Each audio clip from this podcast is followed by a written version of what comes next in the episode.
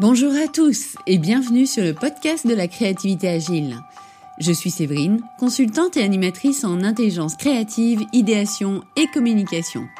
Dans ce podcast, je partage avec vous des stratégies et conseils pour donner une impulsion nouvelle à vos lancements de produits. L'objectif ultime, gagner en valeur ajoutée et bien sûr, vous démarquer.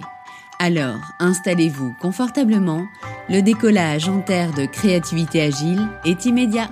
C'est parti Bonjour et bienvenue dans cette nouvelle escale en terre de créativité agile. J'espère que vous allez bien et que vous êtes bien installés. Aujourd'hui, nous allons parler communication et surtout découvrir comment concevoir une plaquette qui se démarque grâce à son nom verbal.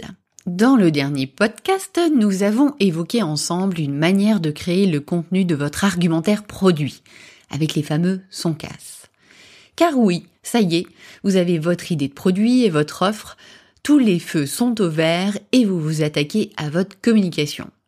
Vous avez une idée du fond, maintenant allons plus loin, avec la forme. Alors évidemment, vous souhaitez mettre en place une stratégie de communication à destination de vos clients.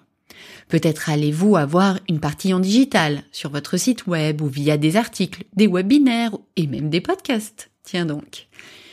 Peut-être allez-vous organiser un dossier de presse et présenter votre produit aux revues spécialisées ou via une conférence de présentation. Même online. Hein. Peut-être allez-vous même concevoir une publicité pour ces magazines. Les possibilités sont multiples pour présenter votre produit à votre cible. Et aujourd'hui, dans ce podcast, je vais vous parler de ce qui est pour moi un outil de communication incontournable, notamment B2B pour des produits techniques ou ayant une forte valeur ajoutée. Il s'agit de la plaquette de présentation Print, dans laquelle nous allons retrouver toutes les bonnes raisons de trouver votre offre intéressante et d'y adhérer. Et lorsque je dis print, je veux dire imprimer. Dans un premier temps, je vais vous expliquer ce qu'est le non-verbal d'un document, pourquoi il est intéressant, puis nous irons creuser cette idée pour vous donner un nouveau regard sur ce type de document. Et pour une fois, je n'en dis pas plus. Allez, c'est parti. J'espère que vous êtes prêts. On commence maintenant par la première partie avec le non-verbal d'un document et j'aimerais vous en parler en exploitant l'idée du non-verbal de la communication. Aïe aïe aïe, qu'est-ce que je vous raconte? Alors, vous savez probablement qu'il y a de la communication verbale et non verbale. Il y a même de la paraverbale, mais celle-ci on se la garde pour une autre fois. Le verbal, la communication verbale, c'est ce que je dis. Ce sont les mots que je prononce. Le non-verbal, c'est ce que je ne dis pas, mais qui est tout de même perçu par mon interlocuteur la manière dont je me tiens, mon expression, le regard que je porte à l'autre. Ô grande âme des esprits factuels, il a été démontré que l'impact du non-verbal est plus important que le fond du message. Et oui, je sais, c'est rude.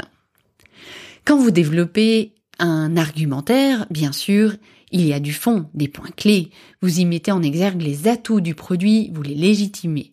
C'est le fond du message qu'on pourrait comparer à la communication verbale. Il est extrêmement important, évidemment. Cela dit, dans cet épisode de podcast, on s'attardera sur la forme, qui pourrait être le non-verbal de votre document et qui a un impact très important en matière de perception de votre message. Aujourd'hui, je vous partage des clés pour réussir à utiliser ce non-verbal de votre document écrit. Imaginez que vous avez ce fameux argumentaire entre les mains. Vous avez en face de vous votre client cible. Qu'est-ce qui sera activé en premier lieu chez votre interlocuteur comme sens? Et oui, c'est la vue. Donc, on va s'atteler à la forme et à la taille de votre document dans le sens premier du terme. Avez-vous un document sur un format standard? À savoir le fameux A4, un 21 cm de large par 29,7 cm de haut. Dans quel sens est-il? On parle de documents à la française ou en portrait lorsque le sens principal est à la verticale, et de documents à l'italienne ou en paysage lorsque le sens de lecture est à l'horizontale. Est-ce qu'il est d'un autre format? Un format proche d'une enveloppe traditionnelle rectangulaire, un carré en forme de cercle, ou pourquoi pas reprenant la forme d'un objet comme un téléphone, une tablette ou autre. Est-ce qu'il est découpé? Est-ce qu'il vous semble épais, volumineux? Est-ce qu'il est fin? Est-ce qu'il est grand? Quand un de mes clients me demande d'imaginer un argumentaire pour son produit, j'avoue que je pars rarement sur des formats standards ou courants, surtout s'il veut se démarquer et sortir du lot. Je reste sur un format courant, donc notre fameuse A4, s'il a une, une exigence de praticité ou de standard vraiment incontournable chez les personnes qu'il va cibler. Ou plus simplement, s'il dispose d'une marque existante et qu'il est, dans ce cas, nécessaire de respecter ce format pour garder une cohérence de marque. Pourquoi je cherche une différence de forme? Car je reste fidèle à cette idée qui est on ne peut pas faire la différence en faisant comme tout le monde. Si vous voulez vous démarquer en communication, il y a lieu d'identifier ce que les principaux acteurs du milieu font, ce qui va vous donner une tendance de fond en matière de communication, et de faire en sorte de vous en détacher et de proposer autre chose. Je vous propose une petite expérience. Lorsque nous, en tant que consommateurs, nous allons chercher notre courrier et qu'un paquet de documents promotionnels se retrouve dans la boîte aux lettres, ils sont tous plus ou moins du même format. De votre côté, si cela vous arrive, est-ce que vous les regardez tous? Est-ce que vous les regardez en diagonale, puis vous les jetez car aucun ne va sortir du lot? Et maintenant, imaginez que dans ce paquet, vous trouvez un document rond qui va dépasser du lot car il y a, par exemple, un papier un peu plus épais. Qu'allez-vous faire? Peut-être allez-vous avoir envie de le sortir du paquet car il casse l'harmonie et, en fait, il sort du lot. Après, oui, encore faut-il que le message vous plaise. Mais dans un premier temps, il est essentiel d'être interpellé par le document. S'il passe directement à la poubelle ou qu'il vous semble extrêmement identique à ce que vous avez déjà vu, vous n'aurez même pas l'occasion ou l'envie d'aller plus loin. Donc, la première des clés est d'identifier ce qui pourrait être fait différemment pour apporter cette rupture visuelle. Bien entendu, il faut que cela ait du sens et que cela soit cohérent avec votre produit et le message que vous faites passer. Continuons sur les autres clés. Reprenons notre situation initiale. Vous êtes en face de votre client cible, il a déjà vu la plaquette que vous avez entre les mains. Une fois que votre client a vu votre plaquette, donc avec la vision, pensez bien qu'il a déjà perçu quelque chose, il a déjà eu des informations. Puis, vous allez lui donner votre plaquette. Et alors là, c'est un autre sens qui va rentrer en action. À votre avis. Alors oui, pour ceux qui auraient pensé à l'odorat, c'est possible, dans la mesure où vous avez décidé de prendre un papier imprégné d'une odeur, comme le font souvent les grandes maisons de parfums pour le grand public. Dans cette même idée, on peut aussi utiliser le scratch-off ou scratch and sniff. Et là, vous vous dites, mais qu'est-ce donc? Je suis sûre que vous connaissez. En fait, cela revient à encapsuler une odeur sous une pellicule et lorsque vous la grattez, celle-ci viendra vous chatouiller les narines. Donc oui, vous avez raison, l'odorat peut être également sollicité. Cela dit, c'est un peu moins courant que le sens dont je vais vous parler maintenant et qui est une dernière clé, à savoir le kinesthésique, le toucher. En impression, évidemment, le toucher est très important. On peut le voir au travers de deux axes principaux. Le papier, et l'ennoblissement, ou disons la touche finale. Commençons par le papier. Choisir un papier pour une plaquette n'est pas anodin. C'est un petit peu comme euh, choisir votre tenue pour votre premier jour de travail. Il est important pour donner une première impression, la bonne, la juste, celle que vous voulez donner. Et des sortes de papier ou des grandes familles de papier, vous pouvez me croire, il y en a beaucoup votre feuille sur laquelle euh, vous êtes en train d'écrire, c'est peut-être un papier offset. Ou alors, euh, vous avez un papier couché. Hmm. Vous voulez en savoir plus Allez, je ne résiste pas à vous faire une petite capsule rapide pour vous donner deux trois éléments techniques autour du papier. Disons qu'on pourrait identifier trois grandes familles de papier.